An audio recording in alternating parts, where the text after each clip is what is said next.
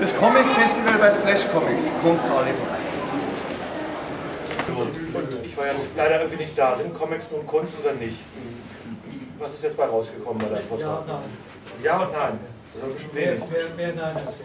Und haben wir die anderen acht Kunstrichtungen irgendwie, irgendwie klären, klar machen können? Ist da Ballett bei, Radio, Werbung oder irgendwas in der Art? Ist nicht dabei. Weil Comics sind ja immer die neun- die neunte Kunst, oder ich mich halt gefragt, was verdammt nochmal sind die anderen acht Kunstrichtungen? Weißt du das, Ralf? Das hätte man gewusst, wenn man den Vortrag angehört hätte.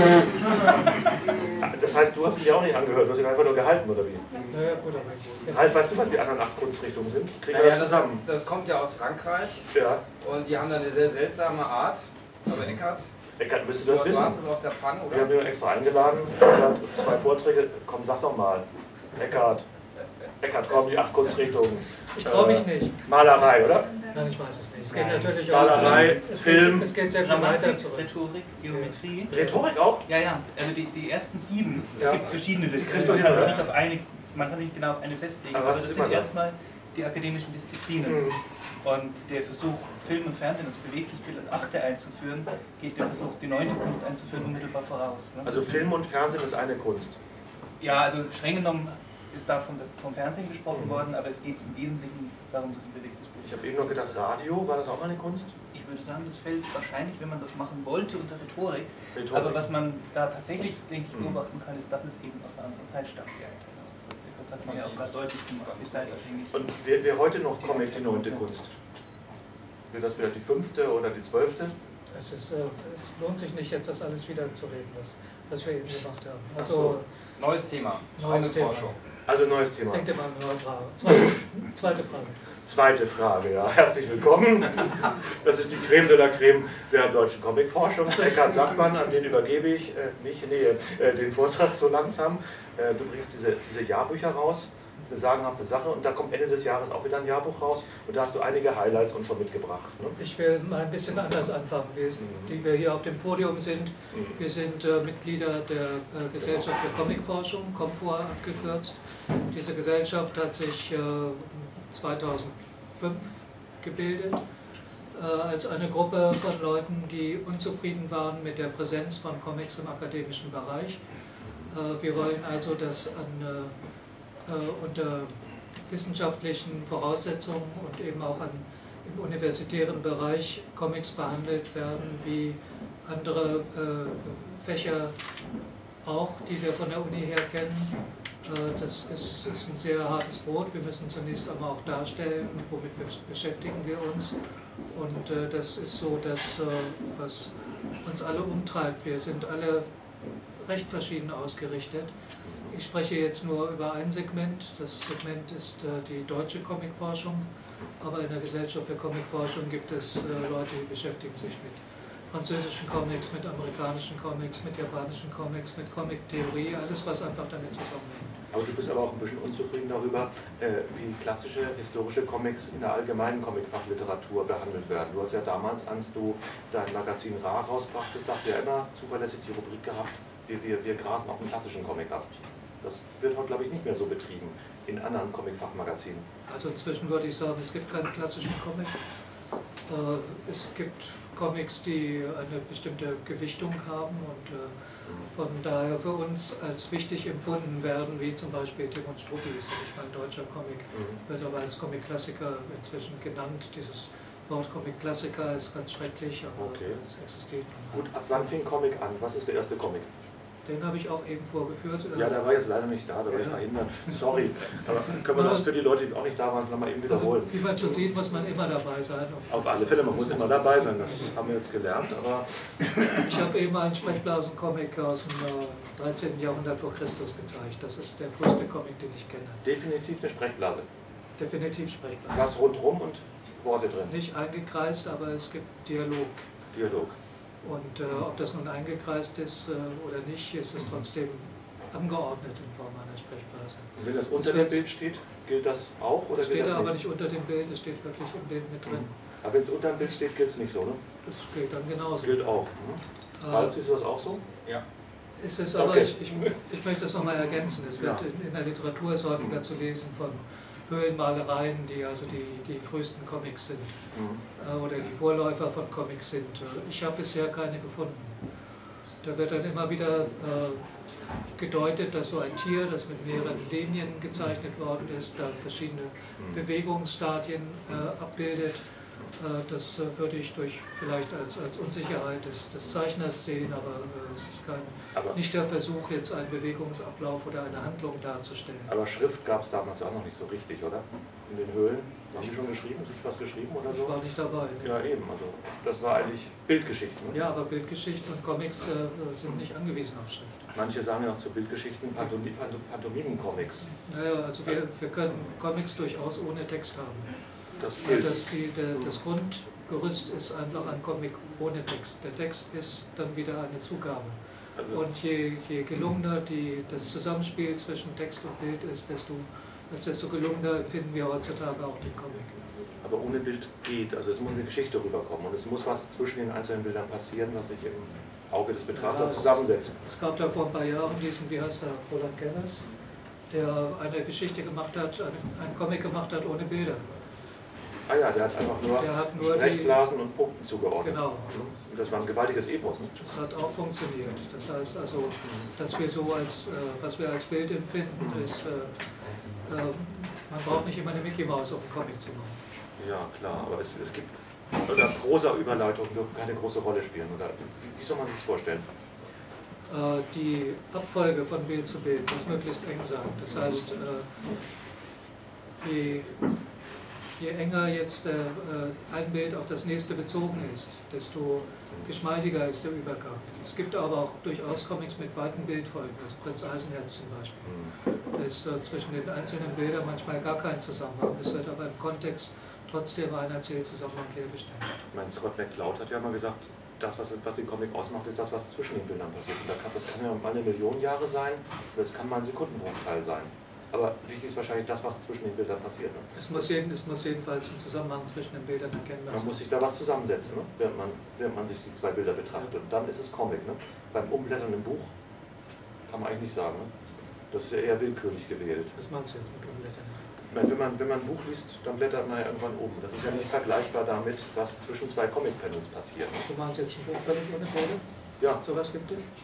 Heißt es. Es gibt ja sogar Läden, die das verkaufen und die verleihen Preise, jeden Tag ein bis zwei, habe ich gehört. Nee, aber ja, wusstet ihr gar nicht. Ja, schön. Ja, die ganze Branche lebt davon. Ja, die machen Festivals. Ja, ja. Geben damit an, dass sie die Dinger durchgelesen haben, aber, aber wir schweifen ab, also das sind halt Randbereiche. Ich führe jetzt mal ein Segment vor, was Genau. ich eben schon angedeutet habe, dieser Reihe Deutsche Comicforschung, die sich nur mit deutschen Comics befasst. Und zwar immer von möglichst frühen Comics bis, also in jedem Band von einem möglichst frühen Beispiel zu einem möglichst späten Beispiel. Sodass immer diese ganze Bandbreite von Arten von Comics auch irgendwie abgebildet wird dabei. Ähm, da sind uns in den letzten Jahren einige Funde auch geglückt, äh, von denen man vorher nichts wusste, weil man einfach nicht hingeguckt hat. Und wir haben jetzt festgestellt, jedes Mal, wenn man hinguckt, entdeckt man auch was. Ich kann also nur raten, hinzugucken. Äh, Es, es gibt noch sehr viel zu entdecken, auch im deutschen Comicbereich. Einführend soll ich vielleicht mal sagen, der, der Eckert bringt jedes Jahr diese Jahr, es ist kein Jahrbuch, es ist ein Buch, das heißt Deutsche Comicforschung und das geht chronologisch durch alle Aspekte. Das, das, das fängt manchmal im 13. Jahrhundert an, das geht fast bis in die Gegenwart. Ihr, ihr greift euch Themen raus, was, was ihr entdeckt habt, in allen, zu allen möglichen Zeiten und allen möglichen Bereichen. Inwieweit ist Deutsch da wichtig? Deutsch ist wichtig, weil ähm, ich der Meinung bin als Herausgeber, dass äh, wir in Deutschland prädestiniert sind, über deutsche Comics was zu machen. Ähm, Mhm. Es macht relativ wenig Sinn, hier über amerikanische oder über französische Comics was zu arbeiten. Das können meiner Meinung nach die Franzosen und Amerikaner besser, Und weil tun- sie einfach auch die ganzen besser? Grundlagen haben. Tun die das besser? Tun die das? Ja, nicht immer. Also es gibt natürlich auch Gegenbeispiele. Also was, was Ulrich Merkel jetzt gemacht hat mit äh, dem, dem Käsetoastesser, Mhm. äh, mit seinem ganz tollen, kolossalen Buch. Äh, das, McKay. mit, ja, das äh, widerlegt natürlich meine These, dass man das von Deutschland aus nicht kann. Aber im Regelfall ist es so, dass man hier gar nicht den Zugriff hat. Und äh, andererseits merke ich auch, wenn ich äh, spreche mit ausländischen Comicforschern, die irgendwas äußern zu deutschen Comics, dass die äh, nichts wissen über das, was hier eigentlich so abläuft. die haben eben auch nur einen sehr oberflächlichen äh, Stand der Erkenntnis. Also man sollte schon im eigenen Lande forschen, meinst du? Ja. Oder? Aber für euch ist es manchmal doch auch interessant. Ihr, ihr, verlasst ja auch manchmal das eigene Land. Ihr Ja, ja das- manchmal nach Amerika Das, rüber, das, das gilt, kommt wahrscheinlich gleich Moment, nicht Moment, vor, das, das, gilt, das gilt jetzt nur für diese Buchreihe. Mhm. Das gilt nicht für unsere Comicforscher. Mhm. Es gibt sehr viele verschiedene Ansätze, es gibt auch gegenteilige Meinungen zu meiner, äh, die jetzt hier nicht unbedingt auf dem Podium sind, aber die durchaus vorhanden sind. Mhm. Zum Beispiel darüber, was ein Comic ist, wo ein Comic anfängt, gibt es ganz andere Meinungen als meine. Mhm. Äh, Das ist aber, das ist der Alltag. Also da ist noch kein Konsens. Also auch was wir eben Ja. mit dem 13. Jahrhundert oder so weiter, das ist alles nicht Fakt. Kann das mal Fakt werden? Kann das mal festgeschrieben werden? Kann sowas bei rauskommen? Kann, kann es, kann es aber auch nicht. ja, danke schön. Jetzt haben Sie ein paar Bild Bildbeispiele, Herr Sackmann, oder? Ja, ein paar nur. Also aus den letzten beiden nur ein paar Genau. Beispiele. 2009. Mhm. Äh, Es gab in den USA deutschsprachige Zeitschriften, deutschsprachige satirische Zeitschriften. Dieses Book ist äh, gegründet worden von einem Wiener, äh, hat zuerst eine deutsche Ausgabe gemacht von der Zeitschrift und zwei Jahre später dann noch eine englische, die dann Mhm. ungleich erfolgreicher war. Aber es gibt eben auch äh, in deutscher Sprache da sehr viele. Äh, Also amerikanische Zeitungen, die haben für Immigranten in ihrer Sprache eigentlich äh, deutsche Comics dann veröffentlicht. ja, Ne? Und das war, das war relativ viel. Also das, da bin ich überrascht, wenn ich in deinen, Blätter, in deinen Büchern blätter, wie oft das vorkommt. Ja, wobei ich natürlich gar nichts weiß. Ich weiß nur, ich habe durch Zufall einen Mhm. Stoß von diesen deutschen Book-Ausgaben kaufen können Mhm. und mehr weiß ich nicht. Es gab aber sehr viele andere Mhm. Publikationen ähnlicher Art. Nicht, nicht so gewichtig, aber es, es gab sie und die kenne ich nicht. Ist vielleicht nur am Rande, aber wir haben jetzt hier eine Präsentation gehabt von der Watchmen-DVD und es gibt dann immer, hier gibt es auch immer noch eine türkische Tonspur, türkischen Untertitel, das kann man eigentlich fast damit vergleichen. Es gibt eben Gemeinden hier, die ihre Sprache noch mitnehmen ne? und deren Sprache auch in den Comics, in den, in den Medien weiterlebt. Das ist wahrscheinlich. Es gibt, es doch relativ wenig äh, Comics mit türkischen Tonspur. Das ist richtig, aber aber es gibt schon DVD-Verfilmungen von Comics. Es gibt zweisprachige Comics. Ja, ja, aber ich meine, aber trotzdem. Landsmannschaften im Ausland und die ihre Sprache dann gern lesen möchten. Und das ist ja auch hier irgendwann gewesen. Ne? Ja, aber es ist Das führt, das führt nicht unbedingt zur Integration, oder? Das führt doch eher dazu, dass, oder? Ralf ist einfach eher der Experte, oder? Nee, es hat natürlich dazu geführt, es gab ja in den USA damals gab es ja die Bindestrich-Amerikaner, also die Bindestrich Deutsch, Amerikaner. Deutsch, Deutsch-Amerikaner, die sehr die deutsche Tradition gepflegt haben, Ja. für die auch die ganzen deutschen Zeitschriften gemacht worden sind.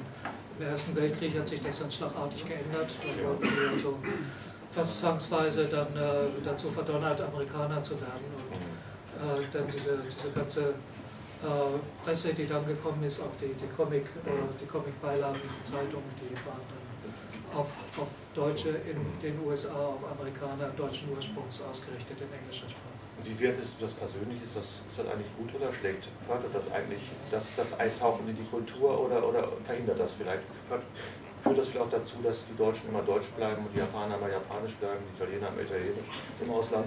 Haben sowieso alle sehr. Da mal einmischen da. Ja, bitte, ja.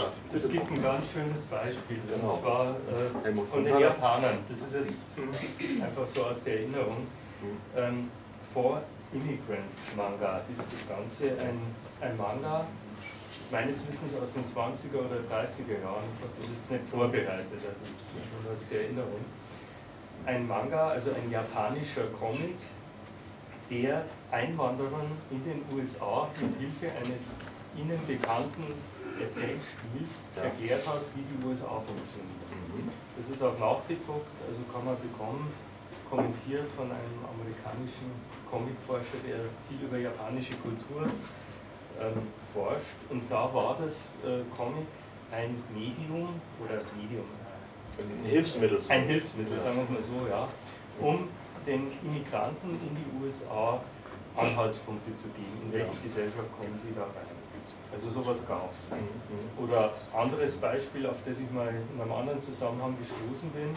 In New York gab es äh, auf jeden Fall bis in die 40er Jahre eine Zeitschrift oder eine Zeitung war das sogar auf Italienisch. Und das war für die große italienische Gemeinde in New York gemacht. Und einer der Zeichner, die dafür gearbeitet haben, Karikaturen vor allem, war Enrico Caruso, also der berühmte Sänger. Der hat Texte gemacht, oder? Der hat ge- ge- gezeichnet. Der, hat gezeichnet, ja. gezeichnet. Caruso hat Comics gezeichnet. Nein, keine Comics, aber Cartoons, also Ach ja. Porträt-Cartoons. Mhm. Und er hat damit immer auch äh, sozusagen die, die Gemeinde, die italienische Gemeinde in New York, die ja sehr groß ist, auch heute noch sehr Ja. groß ist, äh, praktisch mit ähm, Informationen, aber eben auch mit einer Art von Satire versorgt. Gab dann sogar ein in New York produziertes Buch dieser Karikaturen auf Italienisch. Also das kann die Integration fördern, das kann aber auch die Natürlich. Integration verhindern, oder was meint ihr? Das Ich ist will ein jetzt, wenn, wenn du erlaubst, will ich hier erstmal kurz durchgehen, damit wir das dann, Dann haben wir das, über ne? das Generalthema Genau, dann haben wir das mal durch. Ne? Genau. Äh, hier ist jetzt ein Comic, äh, wenn man Literatur über Comics liest, und hier in Deutschland heißt es immer, es hat äh, vor 1945 keine Comics gegeben. Das hier ist ein Beispiel jetzt äh, aus den 20er Jahren. Es hat sehr wohl auch Sprechblasen-Comics in Deutschland gegeben. Längst nicht so viele wie in anderen Ländern, aber es gibt eben diese Beispiele. Das, äh, dieses hier habe ich zufällig mal, als ich in Wien war, in der hintersten Ecke in einem äh, äh, Antiquariat ausgebuddelt. Das ist eine, ein, ein Comic in einer äh, satirischen Zeitschrift, der zehn Jahre lang gelaufen ist in Österreich. Und Harald Havas, der österreichische Comic-Spezialist, hat sich dann angemacht und hat das jetzt alles rausgesucht und darüber was geschrieben. Kannst du datieren, wann die erste Sprechblase überhaupt irgendwo aufgetaucht ist? 1300 vor Christus. Da auch. Da war die Sprechblase auch gleich da. Wahnsinn. Du meinst jetzt in dem. In, einem, in einer bildnerischen Darstellung, Darstellung, also einfach Text mit Kreis drum. Nach unten zeigen, nach oben zeigen. Ja, es waren nicht immer Kreise, es waren auch zum Beispiel äh, Spruchbänder, die Bänder. durchaus auch Dialogtexte haben. Mhm. Also in dem bekannten äh, Evangeliar von äh, Heinrich dem Löwen gibt es eine Seite, die wie ein Comic gestaltet ist. Eine kurze Szenenfolge von eigentlich nur drei Bildern. Es ist aber Rede und Gegenrede. Ja. Rede und Gegenrede sind in verschiedenen Farben in den Spruchbändern dargestellt und es ist wörtliche Rede. Also diese Figuren reden wirklich miteinander. Das ist nicht einfach nur Mhm.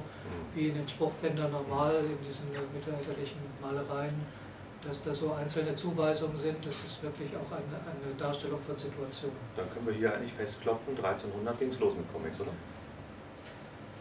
Äh, ein anderer bekannter Zeichner ist äh, C. C. Fischer. Mhm. So. Äh, C. Fischer ist bekannt durch den Oscar, der hier auf dem Titelbild, die, die Der Familienkater. der Familienkater, genau, dass aber C. Fischer noch sehr viele andere Sachen vorher gemacht hat. Das war bisher auch nicht bekannt, das äh, haben wir dann auch ausgegraben. Hier ist ein Zeichner, der relativ bekannt ist, so in der Sammlerszene, Max Otto. Es wusste aber keiner, was für ein Mensch dahinter steckt. Wir haben dann durch Zufall, äh, wir haben einen Artikel gehabt in Deutsche Comicforschung über Max Otto und haben dann gesagt, kein Mensch weiß, wer das ist. Wir kannten also kein Foto, kein, kein Lebenslauf und so weiter. Und einer unserer Leser hat dann gesagt, ja, aber da war doch mal kürzlich was in dem Ort, wo sie Sachen von dem versteigert haben. Und äh, dann haben wir da nachgeforscht und wirklich dann eben auch Lebenslauf und, und äh, Familiengeschichte und Foto und so weiter zusammengetragen. Also wenn man publiziert, schafft man Öffentlichkeit und schafft kriegt, Öffentlichkeit. und kriegt auch Fakten, die man sonst nicht bekommen würde, wenn man einfach nur Das ist genauso, wenn, wenn wir eine zentrale Anlaufstelle hätten hier in Deutschland, so eine Art Comicmuseum wie in Angoulême zum Beispiel, Ja. würden wir sehr viel mehr erfahren über Comics. Also da werden den Leuten die Sachen ins Haus getragen. Das ist einfach so, weil jeder die für kompetent hält. Wenn es so eine Anlaufstelle nicht gibt, dann versickert alles. Ja, wir haben es erlebt hier bei der Gulbranson-Ausstellung. Da hat tatsächlich eine Bedienstete im Valentin Karlstadt Museum gesagt, ja, ich kenne den Olaf Gulbranson, ich habe Briefe von dem. Und die hat uns einen Brief gegeben, wo er was draufgemalt hat und das haben wir hier in die Vitrine packen können. Also natürlich, Ausstellungen, Publikationen sind irrsinnig wichtig und das ist natürlich auch wichtig, was ihr da macht. Ohne Frage. Hier ist was ganz Neues jetzt. Äh, Franz Gerg ist ein, ein Zeichner aus Bayern, der diesen Werbecomic Max und Luzi gezeichnet hat. Er ist in der zeichnerischen Qualität ebenbürtig, wenn nicht besser als das, was wir aus Frankreich und Belgien kennen.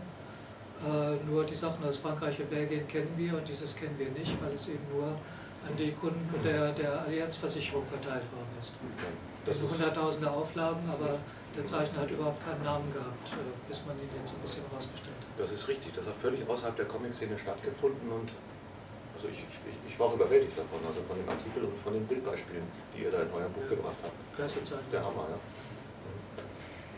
2010, das ist jetzt ein Vorgriff auf den Band, der im Dezember rauskommt. Mhm. Hier gibt es oder gab es im äh, Anfang des 15. Jahrhunderts im äh, oberrheinischen Raum, also Freiburg-Straßburg, eine Bilderbibel, in der auch Sprechblasen sind, in der auch enge Bildfolgen sind. Das ist eine ganz spannende Angelegenheit, darüber wird es einen Da Beitrag fand ich aber relativ spät an, also 1400. Eigentlich hätte man schon ab 1300 was finden können. Ist da so ein sportlicher Ehrgeiz, immer was so früh wie möglich zu finden in jedem Jahrbuch? Man nimmt immer das, was man kriegt. Also ich habe jetzt zum Beispiel, ich habe für den, für den nächsten Band, der danach kommt, habe ich, habe ich einen Sprechblasencomic, der liegt 200 Jahre vorher. Also es, es gab sowas. Im 12. Jahrhundert. Ja. Müssen wir das vielleicht noch umsetzen? 1210 ist das 13. Jahrhundert, genau. Wieder irgendwas gelernt. Ähm, ein Artikel wird auch äh, da sein, warum Sprechblasen Anfang des 20. Jahrhunderts nicht in Deutschland heimisch geworden sind. Hat also nichts mit Adolf Hitler zu tun, sondern mit äh, verschiedenen kulturellen Geflechten und Gegebenheiten. Aber es gab auch Sprechblasen-Comics äh, Anfang des Jahrhunderts. Das ist hier von, von äh, 1906, hat Thomas Theodor Heine einige Sprechblasen-Comics gemacht. Äh, in den Biografien von Heine ist sowas nie erwähnt worden. Die Sachen sind auch nicht abgebildet worden. Heine, Heine war der Gründer des Skeptizismus? äh, war mit der Ja. Gründer, glaube ich. Wir haben ja eben gesagt, die Ausstellung im Kulturbrand im Stadtmuseum und das ist ja häufig. Der hat mit Sprechblasen versucht, aber Hat es nur eine Zeit lang gemacht, ganz kurze Zeit. Oder hier ist wieder ein Beispiel für äh, Sprechblasen-Comic in den 20er Jahren.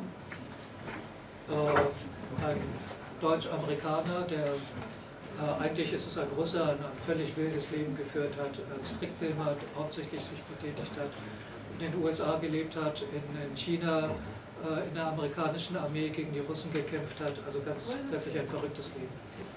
Und der hat eben auch in Deutschland einen Sprechblasencomic. Äh, das ist nur in Deutschland erschienen. Das, sieht Das ja ist sehr- nur- das das ist- sieht ja sehr amerikanisch aus. es ist offensichtlich nur in Deutschland. Wir haben bisher kein Beispiel Ah, ja. aus den USA. Mhm. Sieht wie Popeye aus irgendwie. Das war da, Dann oder? Werbecomics sind ein, ein Gebiet, was auch äh, relativ unerforscht ist. Hier Darbone, ein, ein äh, Bilderbogen, äh, so ungefähr um 1930. Da kam hier gerade die Mickey Mouse auf, also die Mickey Mouse Trickfilme. Und wir sehen hier also diese eine Werbefigur Darbone, äh, wie sie hier die Mickey Mouse aus dem Kino abholt. Ja, ich bin relativ häufig am Comic-Stammtisch in Hamburg und da gibt es wirklich Fans von, von Dabo. Also wie wichtig sind Fans eigentlich? Wie wichtig ist das Input von Fans, was die so Sammler Sehr, sehr groß. Sammler sind äh, für Forscher sehr wichtig. Äh, Wenn wir uns nur auf das verlassen, was wir selber entdecken, kommen wir gar nicht sehr viel weiter. Also wir müssen immer, es hat sich herausgestellt, dass die Zusammenarbeit zwischen mehreren Leuten auch an einem Beitrag äh, nur von Nutzen ist. Das widerspricht dem Usus, wie er so an Universitäten gepflegt wird, wo jeder nur sein eigenes Ding macht, damit er einfach seine Publikationen vorweisen kann. Äh, Wir arbeiten eigentlich lieber zusammen, weil das Ergebnis ein besseres ist. Aber der Sammler ist ja manchmal auch stolz, dass er irgendwas hat und möchte gar nicht, dass es veröffentlicht wird oder gezeigt wird oder dass Ja, jemand anders sich- sich damit schmückt. Man muss sich einfach gut mit den Sammlern stellen. Das ist natürlich sehr, sehr wichtig. Und ist der Sammler auch manchmal ein Forscher? Oder eigentlich ist er ein Forscher, ne? Ist ein Forscher, in dem man zusammenträgt, in dem man die Mhm. Grundlagenforschung eigentlich macht. Äh, In der Frühzeit der, der deutschen Comic-Szene, so in den 70er Jahren, wurde von bestimmten Leuten immer gelästert, dass einige da nur Checklisten zusammentragen von irgendwelchen Serien. Das ist aber eigentlich die Grundlage. Man muss ja einfach erstmal wissen, was hat es gegeben und dann kann man über das reden, was da erschienen ist. Wenn man einfach nur so ins Blaue hineinredet, dann kommt man nicht auf den Punkt. Und diese Darbode-Comics gibt es übrigens heute noch. Das ist äh, ein bayerischer Zeichner aus äh, Bayreuth oder Bamberg, Bayreuth glaube ich, äh, der die heute zeichnet für die äh, Dabo-Kundenhefte. Echt? Ja. Das ist wie Salamander quasi gewesen. ja, aber immer anders aussehen. Lag, lag die Kaffeeläden aus oder? Keine Ahnung, wie das heute vertrieben wird. Früher äh, gab es äh, Sammelmarken in den Kaffeepackungen und wenn man die eincheckt, dann kriegte man dann irgendetwas. Emmerich Huber ist ein, ein Zeichner, auch der äh, vor dem Krieg schon gearbeitet hat, auch mit Sprechblasen. Das ist hier ein Beispiel auch aus den frühen 30er Jahren. Von Emmerich Huber haben wir bis vor kurzem auch gar nicht gewusst, wie er aussieht. Dann hat sich jetzt neulich jemand gemeldet und hat gesagt, hier, mein Vater war mit dem befreundet und ich habe Fotos. Und äh, ja, in der nächsten Ausgabe bringen wir jetzt ein paar Fotos und auch noch ein paar alte Comics, die er damals in der Zeitschrift Ulm gemacht hat. Dann Ihr, bericht, ihr berichtigt gelegentlich oder ihr korrigiert gelegentlich eure Ja, Artikel, ja. aber gibt es dann irgendwie ein Gesamtarchiv, wo das gesammelt wird und nach fortgeschrieben so wird? weit sind wir noch nicht. Wir haben erst fünf Bände, man muss mal sehen, wie das in Zukunft verwaltet werden kann. Wahrscheinlich wird es auch in irgendeiner Form im Internet dann mal publiziert werden, wo man es gegen Geld äh, dann abrufen kann. Das äh, steht aber noch nicht Gegen fest. Geld, wenn Geld keine Rolle spielen würde, wie würdest du dir das vorstellen? So ein Comic-Archiv, äh, wo alles drin ist seit 1210 oder 1300 oder irgendwas. Ja, man Was, kann, man was, kann was, nicht. was, wäre das Optimum? Wikipedia der klassischen Comics?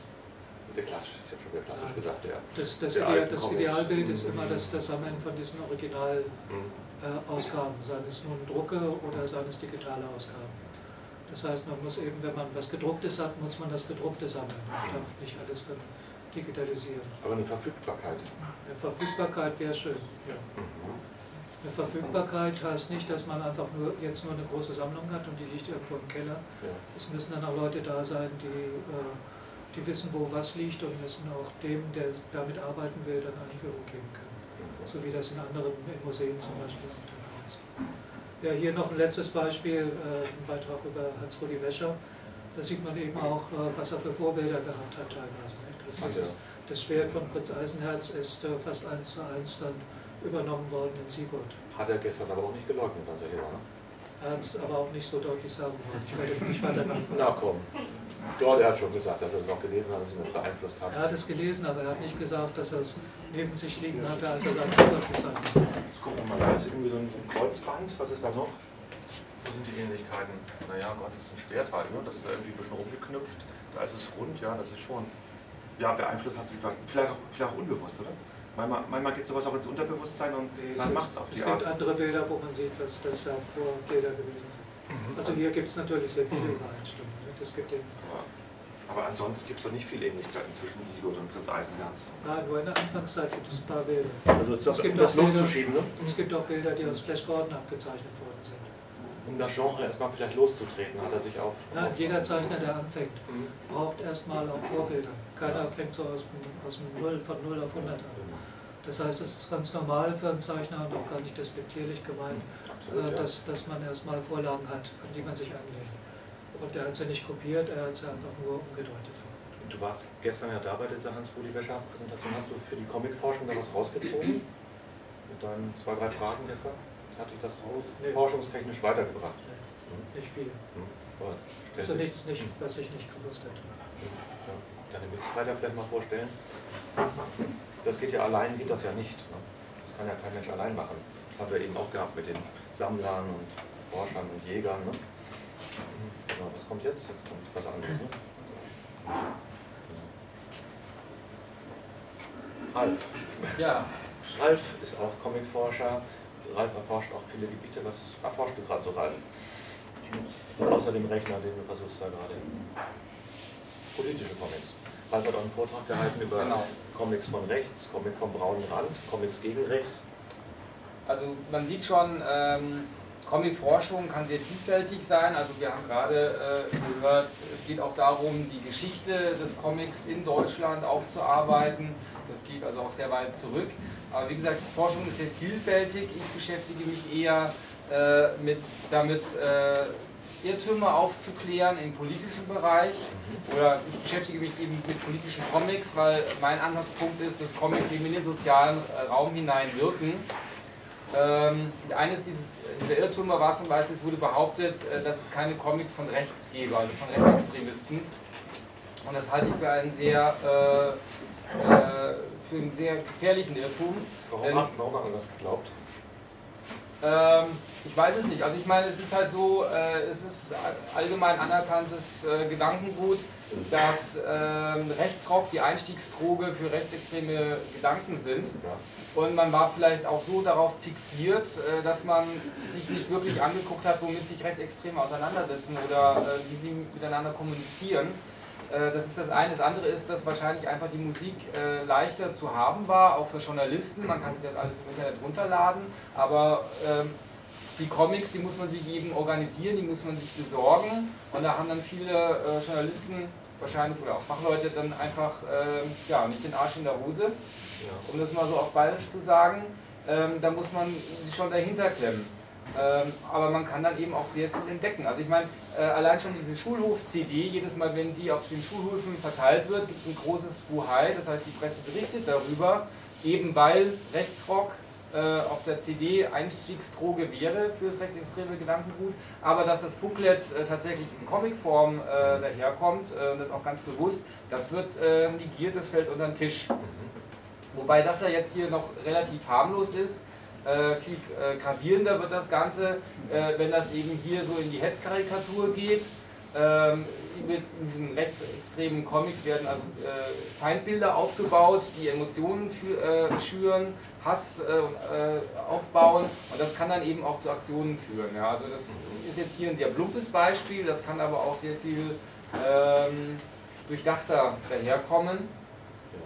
Hier ist jetzt zum Beispiel auch ein Beispiel aus Frankreich, das dann eben in Deutschland übersetzt wird. Hier geht es eben um, um, Rassismus, was hier transportiert wird. Und wie gesagt, der Ausgangspunkt war, dass es das eigentlich gar nicht gibt. Also es gibt eine Doktorarbeit über Geschichte in Comics und da steht drinnen, äh, Rechtsextreme würden Comics als undeutsch empfinden und deswegen gäbe es keine Comics von rechts. Äh, und mein Ansatzpunkt ist, dass die Forschung eben hier gucken muss, stimmt das überhaupt und diese Irrtümer eben dann aufklären muss weil äh, diese Sachen natürlich wirken im Bereich des Rechtsextremismus, also bei den Jugendlichen und das kann dann eben äh, in Gewalt sich äußern. Äh, hier äh, ein Beispiel jetzt mit Donald Duck, weil wir ja auch eine Donald Duck Ausstellung haben. Ähm, Donald Duck ist zum Beispiel so eine Figur, äh, die auch Rechte sehr sympathisch finden. Also meine Überlegung dazu war dann auch, anscheinend steckt auch in diesen Figuren irgendwo ein politisches Potenzial, was linke, was rechte Gruppen auch für sich nutzen können oder wo sie sich eben äh, drin wiederfinden können. Äh, es gibt aber nicht nur Comics von rechts, es gibt auch Comics gegen rechts.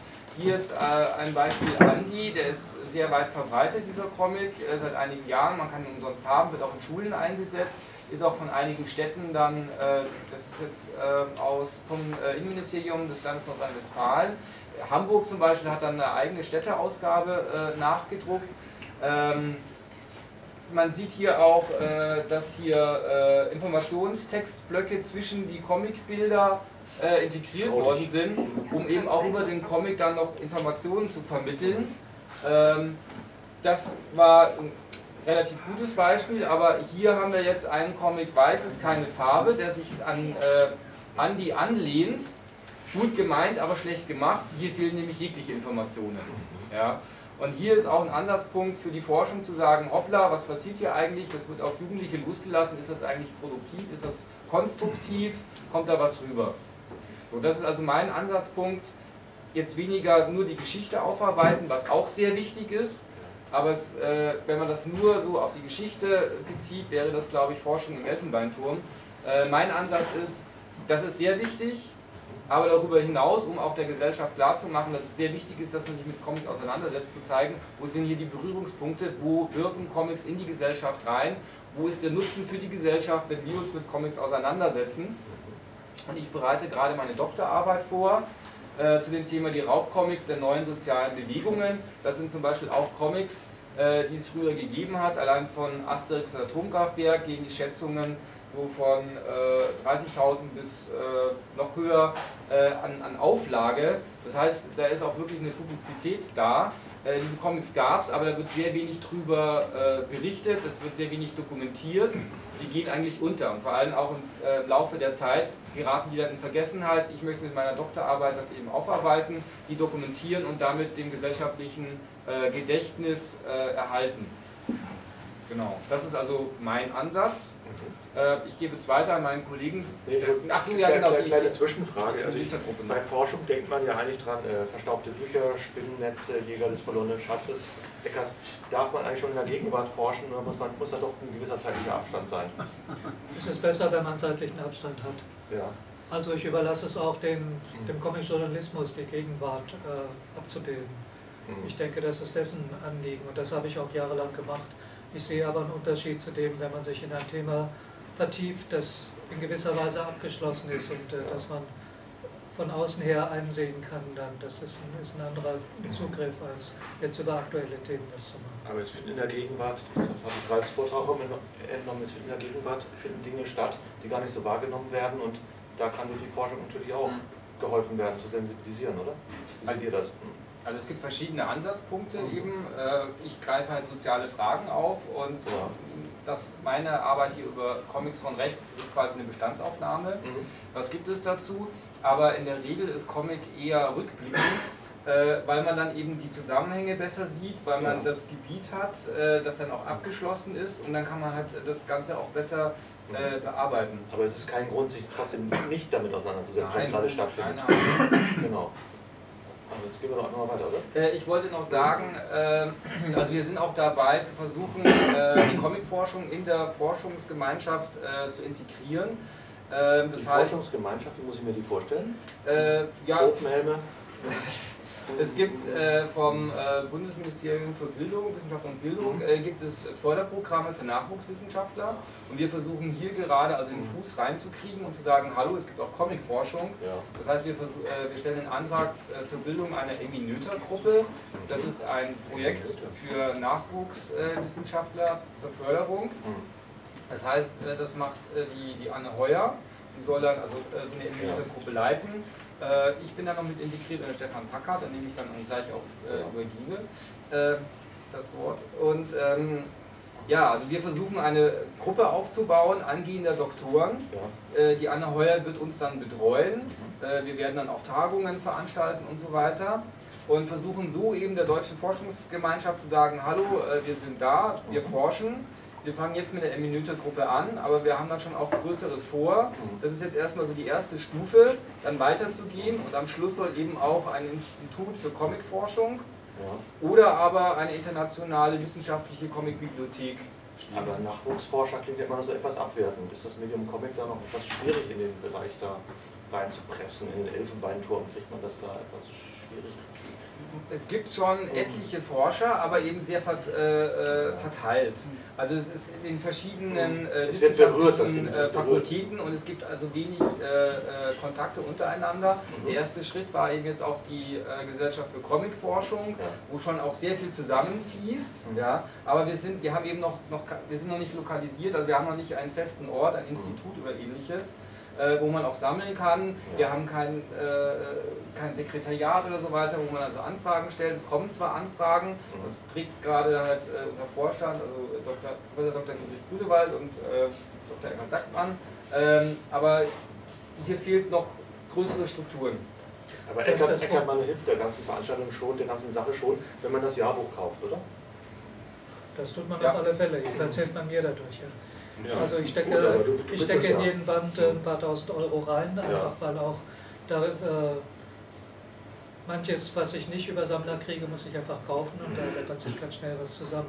Ich wollte mal zur, grundsätzlich, zur grundsätzlichen Situation der Comics im universitären Bereich etwas sagen. Wir haben ja in unserem Lande und nicht nur bei uns im Land den Zustand, dass Geisteswissenschaften so auf dem untersten Ast äh, der Aufmerksamkeit stehen.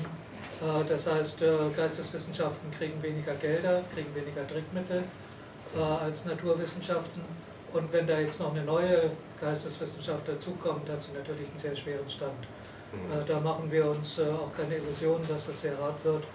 Mir wäre es am liebsten, wir finden irgendjemand, der so ungefähr 10 bis 15 Millionen zur Verfügung stellt, dass man eine Stiftung gründet. Das klingt gut, ja. Ja, das ist, das ist keine Spinnerei, das wäre wirklich der sinnvollste Weg.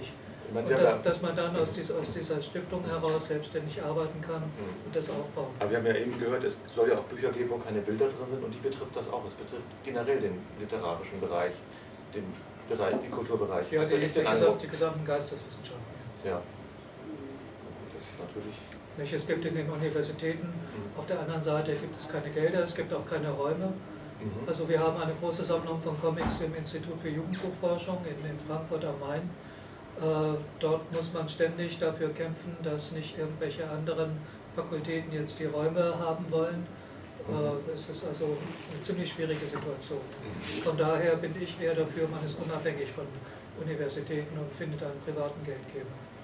15 Millionen. 15 Millionen wäre ganz gut. Das klingt realistisch. Also 15 Millionen, damit man von den Zinsen arbeiten kann. So Und die, muss, die 15 Millionen, die, sind dann, die bleiben dann da, ja. Genau. Bleiben da als Genau. Muss einfach nur geben, ne? Es wird angelegt, Muss das ist einfach ein nur- Die Fest, soll nicht genau. Das ist doch nicht so sondern die schwer, ne? Karstadt Heinzis oder so, das wird doch passen, oder? Gerade Karstadt, das dürfte gerade danach suchen, wo sie 15 Millionen stecken können. Ja, gut, das ist ein realistischer Ansatz, aber wir machen einfach mal weiter. Ähm, ja, ich bin Stefan Packard, ich bin an der Uni München äh, als Literaturwissenschaftler, habe dort über Comics promoviert. Wir haben vorhin gehört, dass das teilweise schwierig sein kann. Meine Erfahrung war glücklicherweise, vielleicht durch einen reinen Glücksfall, ganz anders. Ich habe meistens große Unterstützung von Professoren, von Kommilitonen, ähm, von den verschiedenen Strukturen an der Du Universität hast erfahren. promoviert, du bist Dr. Comic. Ja. Wir hatten ja Dr. Sammler, der hat nicht promoviert, aber Ja. er ist Dr. Sammler. Ähm, und ich würde auch, äh, so wie Ralf das gerade schon angedeutet hat, sagen, das Problem ist im Augenblick nicht so sehr, zumindest nach meiner Erfahrung, dass Comics von Wissenschaftlern nicht ernst genommen werden. Es gibt, glaube ich, immer mehr entweder Leute, die sich damit auseinandersetzen oder zumindest Bereitschaft, den Leuten zuzuhören, die sich damit auseinandersetzen. Was es noch ganz wenig gibt, ist eine wirkliche Referenz, ein Stand der Forschung, auf den man sich dabei beziehen könnte, oder eine wirklich kompetente Betreuung, die man etwa als Doktorand äh, an der Universität dafür bekommen könnte. Ja, du trägst jetzt mal bloß, du trägst kurz was raus, ja. Das, aber red dabei einfach nicht. Ich möchte so, wenn ich ganz kurz dazwischen sagen kann, nochmal, äh, ich hatte es schon angedeutet, es gibt an der Uni Konkurrenzdruck.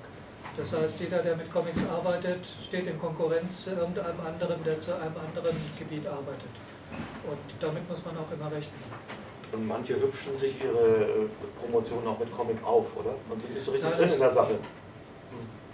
Ja, aber es ist, genickt, das schien ja Also ganz das gibt es natürlich auch. Es gibt ähm, gerade im Zuge einer größeren Aufmerksamkeit für Mhm. Comics durchaus Arbeiten, die sozusagen nach fünf Kapiteln über irgendein Thema in lauter schriftlichen Texten auch noch rasch ein halbes über Comics schreiben, Mhm. was im Prinzip sehr sinnvoll sein kann. Es kann Themen geben, bei denen man genau diesen Schnitt sehr sinnvoll machen kann. Es gibt aber auch die Tendenz, in dem Moment zwar den Comic ernst zu nehmen, aber nicht die eigene Wissenschaft, die sich damit beschäftigt.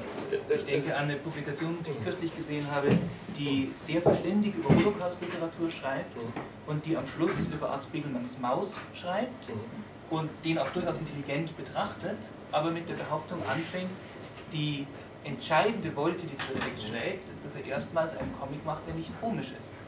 Das ist natürlich, Ja, super, äh, super Idee, ja. ja, das ist natürlich ahnungslos, was die Vorgeschichte Ja, eben, das Ähm, ich auch weiter, ja. dieses Text angeht. Die einzelnen Beobachtungen sind dann durchaus spannend. Genau, ja. Also etwa kann man auch aus diesem Blickwinkel Mhm. feststellen, dass Mhm. eine Annäherung an Mickey Mouse. Figuren Maus reflektiert solchen werden. Doktorarbeiten entstehen ja Bücher, die werden veröffentlicht, Verlage veröffentlichen die. Und klar, da kann man im kleinen, im kleinen, engen Bereich kann man was drüber lernen, aber, aber im Großen und Ganzen merkt man oft, die wissen gar nichts über Comics. Genau. Darum meine ich, reden zwar auch- über Comics, ja. aber sie reden zu wenig miteinander über Comics. Ja. es ist leider so, dass die Fehler sehr viel schneller weitergetragen werden als die Erkenntnisse. Zur Erdung von solchen Projekten könnt ihr da auch zu beitragen. Ich glaube, genau das ist etwas, das die Comicforschung, als, also die, Mhm, die genau. Gesellschaft Comicforschung leisten kann, indem sie Leute zusammenbringt, die Genau. hier einzelne Beobachtungen, da einzelne Beobachtungen machen Mhm. und die sich dann in diesem Moment austauschen Der können. Was sind denn der die Werke, denen ihr vertraut? Was Der- sind der denn die. Beobachtungen, die ihr glaubt? Bitte. dazu auch noch anschließend sagen, die Unbedingt. Beobachtung von gerade eben. Das, äh, wiederhole mich, weil ich Ähnliches in Erlangen schon gesagt habe, aber vor allem Oh Gott, da waren vielleicht nicht alle da, die jetzt hier sind, man weiß ja der, wenig. der angesprochene Druck, unter dem die Geisteswissenschaften in den letzten Jahren finanziell geraten sind, auch im direkten Konkurrenzverhältnis zu den Naturwissenschaften, der ist eine Krise. Er könnte aber gerade auch Wasser auf die Mühlen der Comicforschung sein, denn einerseits nötigt er ähm, einzelne Disziplinen dazu, sich zusammenzuschließen, weil interdisziplinäre Projekte immer so klingen, dass der Einzelne mehr Aufmerksamkeit hat und sozusagen eine Existenzberichtigung erhält in den Augen seiner Hochschulleitung. Andererseits scheint er mir auch schon mittelbar auf die Theoriebildung hinzuwirken. Aber Druck, Druck klingt so, man muss man spektakulärere Themen, Themen anbieten für eine Doktorarbeit. Kommt dann damit durch. Ist das so? Ähm, ich man es jetzt eher auf? Also eher so Bildzeitungsschlagzeilenmäßig für die Doktorarbeit. Griffig, noch nie gewesen und toll und so. Und dann nicht in die Tiefe gehen, ist, ist das ein bisschen so?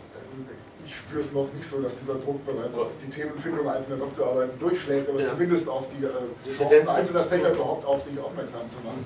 Und äh, ich habe eben den Eindruck, dass die Theoriebildung der letzten Jahre auch schon ein bisschen mit diesem Rechtfertigungsdruck zusammenhängt. Und Aha. zwar finde ich für uns interessant und beinahe wie für uns erfunden, dass von den Kunstwissenschaften der sogenannte äh, Iconic Journal ausgegangen ist, der nun sich in den Literaturwissenschaften auch bekannt bereit macht. Also äh, die Bereitschaft, Bilder auch als primäre Denkelemente anzusehen, nicht nur über Sprache, sondern auch äh, Bilder. Und äh, Andererseits äh, die Narratologen in der Gegenbewegung äh, im Moment den Narrative Turn betreiben, also im Prinzip sagen, dass alle möglichen nichtsprachlichen Kunstwerke, auch Erzählungen zugrunde liegen, dass also auch Bilder erzählen.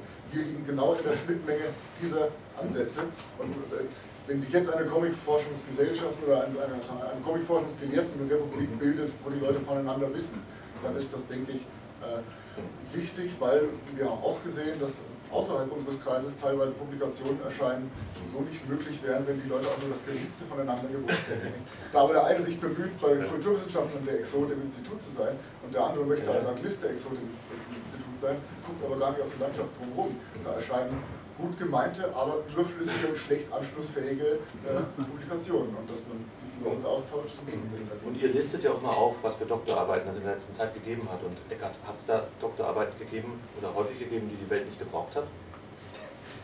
Naja, das grundsätzliche Problem ist, wenn jemand äh, eine Dissertation schreibt über Comic, hat er keinen Anschluss. Das heißt, er, hat, er kann an der Uni hinterher damit nichts machen. Ja. Er hat sogar die, läuft sogar Gefahr, äh, sich selbst damit herabzuwürdigen, weil Comic immer noch etwas, etwas barbar ist. Ja. Äh, also ich glaube, wenn ich das so sagen darf, dass das nicht mehr der Fall ja, das, das, das, das, das, das ändert sich. Oder er wird sich hier vielleicht herabwürdigen und das kriegt ja keiner mit, weil ihr ja nicht so richtig präsent seid. Ne? Es, gibt, es gibt aber es, es gibt keine, keine Fakultät für Comic, mhm. Äh, was, eben, was ganz schön wäre, aber man entdeckt immer wieder, dass an verschiedenen Universitäten über Comics Seminare abgehalten werden. Äh, das passiert also durchaus. Aber tendenziell ist eigentlich jede zweite, dritte Doktorarbeit über Comics, die hat eine gewisse Bedeutung, oder? Äh, so viel wie andere äh, Doktorarbeit Doktorarbeiten auch. auch Bedeutung haben. Also ja, Doktorarbeiten werden natürlich nicht nur geschrieben, damit sie mhm. etwas äh, hm. Bedeutendes hervorbringen, sondern ja. damit derjenige einen Abschluss kriegt. Oder das Türschild muss schon länger wird. Ne? Genau, ja. Sollen wir mal Empfehlungen sammeln? Wir haben jetzt gerade so ein bisschen gelästert. Die dümmsten Doktorarbeiten der letzten Jahre. Sollen wir mal positive Beispiele ja, sammeln? Unbedingt, ja. Ähm, aber die dümmsten würde ich auch gerne hören. Habt ihr noch ein Beispiel für eine dumme Doktorarbeit? Bitte, bitte. Nee, also das, das nehme ich schon als namentlich, aber als ausdrücklich als positives Beispiel. Klar, klar, unterstrichen. Als positives Beispiel würde ich die Dissertation von Ole Frahm nennen, die in der Tat über Arzt Begelmanns Maus äh, schreibt, das in den Rahmen von Holocaust-Literatur einordnet, dabei sehr verständig damit umgeht, welche spezifische Ästhetik Maus einerseits und andererseits die Comic-Tradition, äh, auf die Spiegelman sich bezieht, ähm, zur Verfügung hat. Und wenn Sie sozusagen in diesem Jahr nur ein Buch über Comicforschung lesen wollen, das wäre mein Kandidat. Das ist nicht aus diesem Jahr. Aber das ist der Typ, der Sie auch wundert, dass Comics also, immer komisch sind, oder? Nein, das ist nicht der Typ. Eben nicht. Das ist ein positives Gegenbeispiel. Ja. Es gibt viele. Aber, aber der, der, ist, der ist sonst aber gut, der, der Mensch, der darüber geschrieben hat, dass das Comics nicht komisch sind. Ja, das, wie gesagt, das, das ist der andere ist schon voll drin in der, in der, in der Sache. Ole Farm? Der weiß schon, das ist Abenteuercomics. Aber das sollte jetzt nicht die einzige Empfehlung sein, vielleicht jemand anderes auch noch andere. Naja, also ich möchte dem auch widersprechen. Ne? Das, okay. Jetzt aber mal eine dumme Doktorarbeit, ich seh, nee, komm, komm, komm. Also auch ich sehe ich seh diese Arbeit, äh, zwar, ich finde es zwar sehr interessant, was er da gemacht hat. Mhm. Er beschäftigt sich aber seit zehn Jahren nur mit Art Spiegelman auch, mhm. äh, kennt relativ wenig andere Comics. Und es gibt in der Zwischenzeit auch in den USA sehr viele verschiedene gute Arbeiten zu Spiegelman. Also ist es nun überflüssig oder ist es einfach durchdacht und nun mal vorhanden ist, funktioniert jedenfalls als Doktorarbeit. Aber wird das denkbar, dass man Doktorarbeiten nicht mal eben vorbeischickt, dass das ein bisschen abgleicht? Der Spiegel, der Spiegel, hat im Keller ein Archiv und jeder einen Artikel schreibt, äh, der muss sich da auseinandersetzen mit den Leuten, die alles wissen, wie das in Wirklichkeit funktioniert und dass ihr vielleicht auch diejenigen seid, die einfach sagen, hier komm, im, im, im Kleinen hast du recht, aber im Großen ist, ist das Quatsch. Wenn man mir ein anständiges Gehalt gäbe, würde ich das Ja, jetzt kommen, also 15 Millionen und so weiter. Jetzt, jetzt fang ja nicht an, hier ja, Kleinkarier zu werden. Der hast du ja, rübergeschoben. Nein, du hast, du hast nur angedeutet. Ich habe dir heute, aber egal. Es war ein erster Ansatz, ne? also du kommst halt noch ein paar Jahre und dann hast du, egal, aber ich meine, aber wäre das denkbar, dass ihr einfach diejenigen seid, die gegenlesen? Das die Laufarbeit machen wir natürlich nicht für die Recherche, aber... Ähm, Dass er einfach sagt, der blamiert sich nicht, der Mann. Ich denke, viele von uns freuen sich sehr, wenn sie von weiteren Projekten aus der Comic man, man, liest, man liest es ja ohnehin. Die, die, Leute, die an Comic interessiert sind, die lesen es ohnehin und die sind ja dann kleinkariert äh, im positiven Sinne und sagen, das ist ja Unfug da, nicht? Und, und, und ignorieren dann vielleicht die Fakten, die wirklich neu reinkommen. Also die Möglichkeit gibt es bereits. Genau. Also wir veranstalten jedes Jahr eine Tagung, eine wissenschaftliche Fachtagung der ja. Comicforschung, wo eben aber auch aus den unterschiedlichsten Fakultäten und Richtungen äh, junge Wissenschaftler kommen.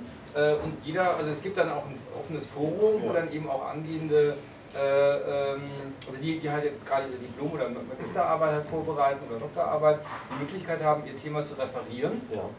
Und dann gibt es halt auch entsprechende Reaktionen unsererseits, äh, Literaturtipps oder äh, Hinweise auf die Methode, äh, Hinweise halt auf, auf äh, die Grundlage, also wie, was gibt es dann für Comics und so weiter. Also es gibt schon die Möglichkeit, auch mit uns äh, direkt in Kontakt zu treten, das vorzustellen und wir helfen dann. Klappt das in anderen Disziplinen besser als im Bereich Comic-Forschung oder ist da noch viel Luft nach oben? Eckhard? Also äh, es sind natürlich alle doch äh, Einzelkämpfer. Und äh, was, was wir jetzt machen, ist auch so in der Geisteswissenschaft schon ein bisschen eine Ausnahme, dass man vernetzt und dass man auch äh, nicht nur jetzt äh, sich zusammenrottet, damit man zusammen Tagungen abhalten kann, sondern damit man sich auch gemeinsam an Wissensstand erarbeiten kann. Äh, das ist äh, durchaus nicht äh, so die Regel. Das ist jetzt das fünfte oder sechste Jahrbuch, was du rausbringst? Das fünfte, glaube ich, ne? Das da? Das sechste? sechste, sechste. Spürst du schon wirklich einen Fortschritt? Spürbar. Mental. Ja, nicht, nicht ich. Also ich möchte jetzt äh, das, das, äh, das, die Buchreihe mal rauslassen, aber wir als Gruppe, äh, Deutsche, äh, als, als Gruppe äh, Comic Gesellschaft für Comicforschung, wir spüren schon mehr Widerhall. Ihr wir, haben, ihr habt was erreicht. wir haben schon dreimal eine Tagung äh, gehabt jetzt und wir haben immer mehr Zulauf und es äh, gibt immer mehr Leute, die sich auf, mich auf, auf uns beziehen. Es sollte natürlich auch nicht so ablaufen, wie das zurzeit im, im Internetforen manchmal zu sehen ist, dass dann jemand äh, da ein Posting macht, äh, ich äh, habe jetzt die und die Arbeit vor, mach mir doch bitte mal eine Literaturliste. Also, dass, dass jemand erwartet, dass man einem die Arbeit abnimmt. Nein, also jeder, der über irgendwas arbeitet, muss natürlich äh, für sich selbst daran gehen. Also Dienstleister seid ihr nicht. Dienstleister sind wir auf keinen Fall, aber Hilfestellung geben wir gerne. Mhm. Aber ihr, ihr stellt was in den Raum und darauf baut was auf und darauf wird weiterhin was aufbauen. Und ich finde, das ist deswegen auch sehr, sehr wichtig und ich möchte das hier auch alle zwei Jahre machen, dass wir darüber reden. Eine Frage aus? Ah ja, äh, Gerhard Förster. Ich finde die Idee mit dem Dienstleister gar nicht so schlecht, weil du willst doch die Ja, 15 komm. Mille, jetzt lass mich einmal ausreden, ja? Du willst doch die 15 Mille, ne? Und jetzt stell dir mal vor, äh, wie sollen die jemals daherkommen? Wenn man auftritt als Serviceleister, ja, ist das, glaube ich, die Chance viel größer. Man könnte ja äh, sich ein paar Beispiele raussuchen, wo misslungene Arbeiten sind, dorthin schreiben, das und das haut überhaupt nicht hin. Wir bieten an, ähm, ähm, dass wir immer ähm, da korrigierend eingreifen oder immer Tipps geben und so weiter. Und, und mit diesem Service dann immer irgendwie schauen, äh, dass man Gelder lukriert, dass man so auftritt. Das geht aus mehrerlei Gründen nicht. Also erstmal erfährt man meistens erst im Nachhinein von Arbeiten, die geschrieben worden sind. Äh, Es ist relativ selten, dass man schon weiß, wenn was im Entstehen ist. Außerdem verbietet es sich eigentlich, da so immer den Zeigefinger zu heben und sagen, du machst das aber nicht richtig. Die Leute müssen das selbst wissen. Aber wenn du die 15 Millionen hättest, dann würdest du schon die Literaturliste zusammenstellen. Nein, würde ich nicht. Würdest du auch nicht. Na gut. Nein, Nein, das, das- das, das geht ja auch deswegen nicht, weil der Doktortitel äh, oder Magisterdiplom ist ja der Nachweis, dass du das selber kannst. Ach so. Das heißt, ja. wir dürfen ja. das so gesehen auch gar nicht, Mhm. weil die Leute müssen das ja lernen Ja, ja. oder haben es gelernt und müssen jetzt nachweisen, dass sie es können. Das heißt, wir würden ja. Denen die Arbeit abnehmen. Genau. Aber zu dem, was sie können sollen, gehört natürlich schon auch, dass sie in der Lage sind, sich selber Rat bei denjenigen zu suchen, die das auch Fälle, machen, ja. die sich mit demselben Thema Die auseinandersetzen. übergreifendere Literaturlisten hätten. Und wo man dann drauf Also, Und, nimmt. also die Literaturlisten, glaube ich, sind sozusagen das Standardbeispiel für das, was wir nicht machen sollten. weil Ähm, Ah, äh, das natürlich eine, eine? Bibliografie zur Verfügung stellen, die insgesamt einen Überblick über Comicforschung bietet. Das würde ich sehr wohl Ja. als ein Wunschziel, wenn wir die Mittel dafür hätten, Mhm. äh, unserer Gesellschaft sehen. Die spezifische Literaturliste für eine einzelne Arbeit herzustellen, das ist wirklich Aufgabe des Schreibenden.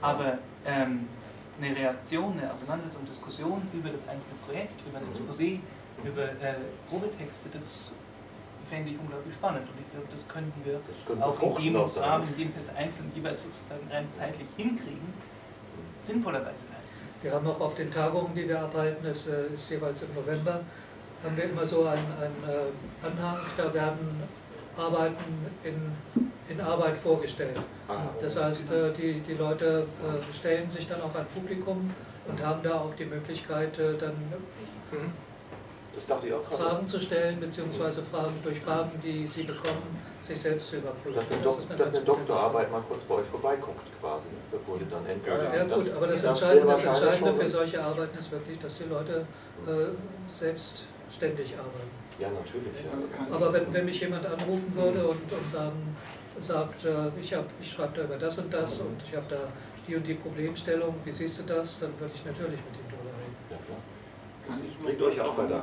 Gerhard, sag doch mal was. Ähm, Okay, es kann ja sein, dass meine Idee unrealistisch war, aber ich, ich habe da so die Vorstellung, ich war ja nicht, nie Student, ne? aber es gibt ja für Studenten immer wieder Anlaufstellen, wo sie irgendwelche ähm, ähm, Materialien kriegen, also gibt natürlich die Nationalbibliothek in Wien und das gibt es da sicher auch, und, aber auch so Informationsstellen, ich kenne mich zu wenig aus, ähm, es, und diese Stellen kriegen ja irgendwelche Förderungen. Ja? Das, ich glaube, vom, vom Staat wird das dann gefördert, wenn der, wenn der sieht, das hat einen direkten äh, Auswirkung aus die, auf die Gesellschaft, nicht eine Auswirkung irgendwann einmal, sondern gleich, da kann gleich sich wer hinwenden. Ne?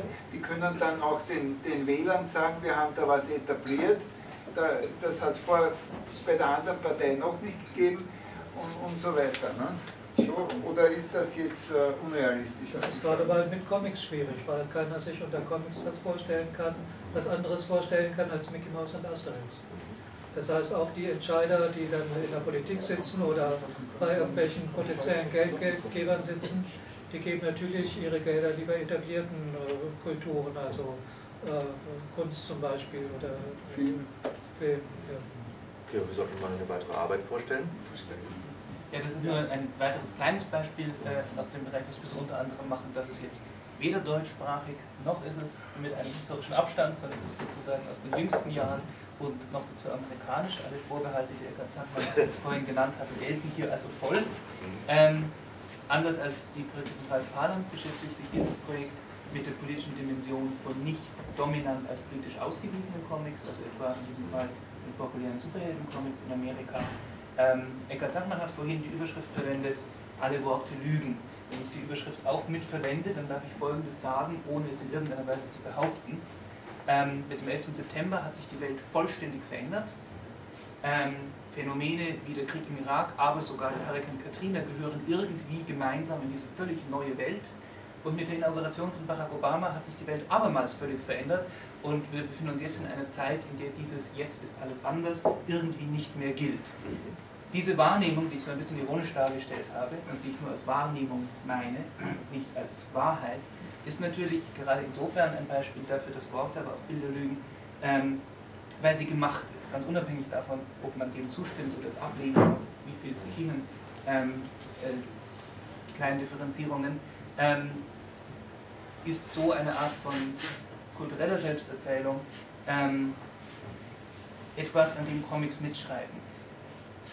Ich vermute, die allermeisten von Ihnen kennen äh, die Black Issue von Spider-Man, die sehr kurz nach dem 11. September ähm, publiziert wurde, die mit großformatigen Makro-Panels seitenweise arbeitet. Und ich will ganz kurz hier ein paar Beispiele zeigen, die, ohne es zu belegen mit den wenigen Beispielen, kurz anschaulich machen können, wie sich bis in die Erzählstruktur hinein ähm, die unterschiedliche Behandlung dieser drei Momente, 11. September, alles anders als vorher, wieder alles anders als vorher, ähm, durchsetzen. Achten Sie bei diesen paar Beispielen auf Blickführung und achten Sie auf Panelfolge.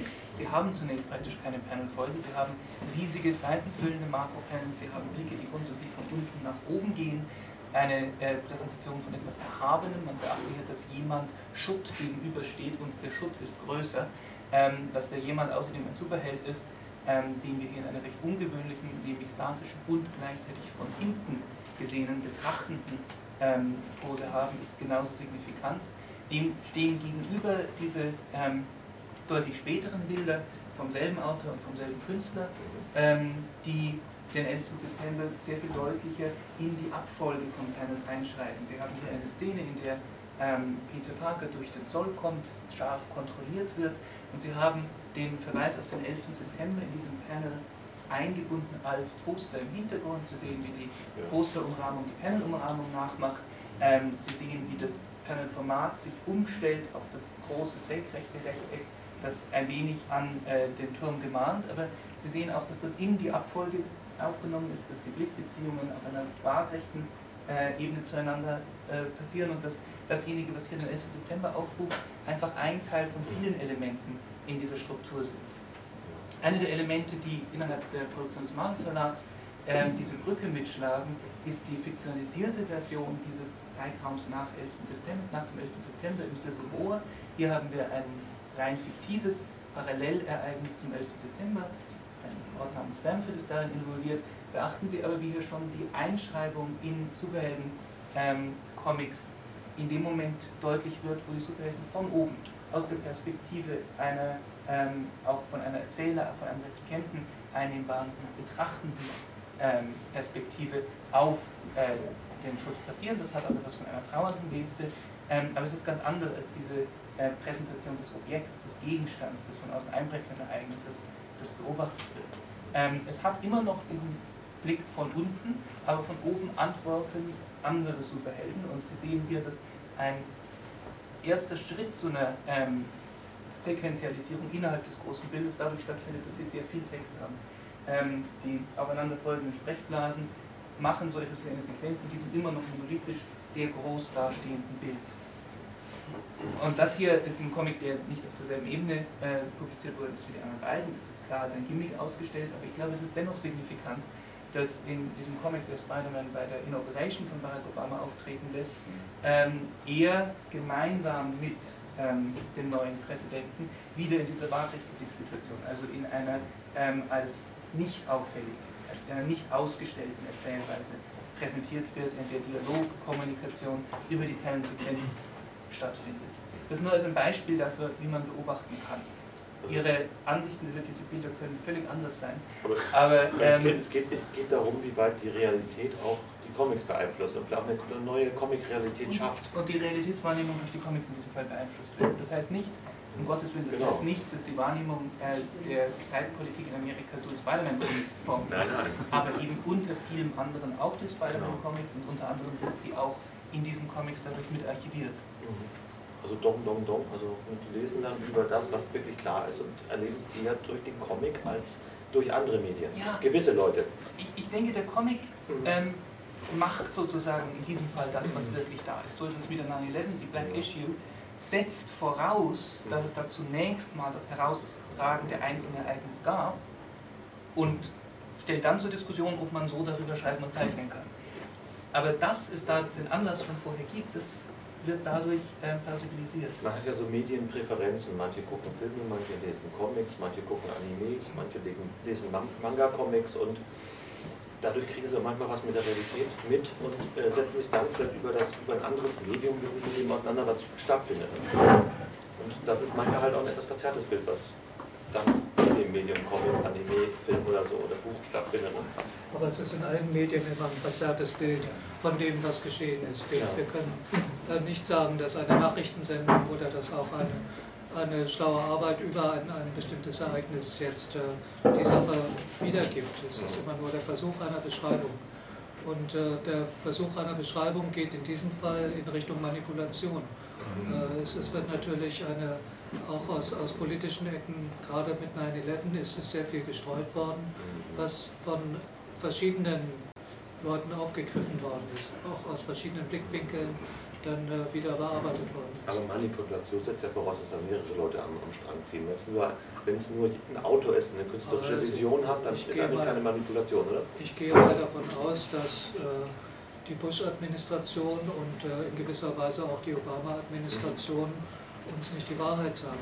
Ja, Aber aber mein- unsere Regierung uns nicht die Wahrheit sagt über Sache.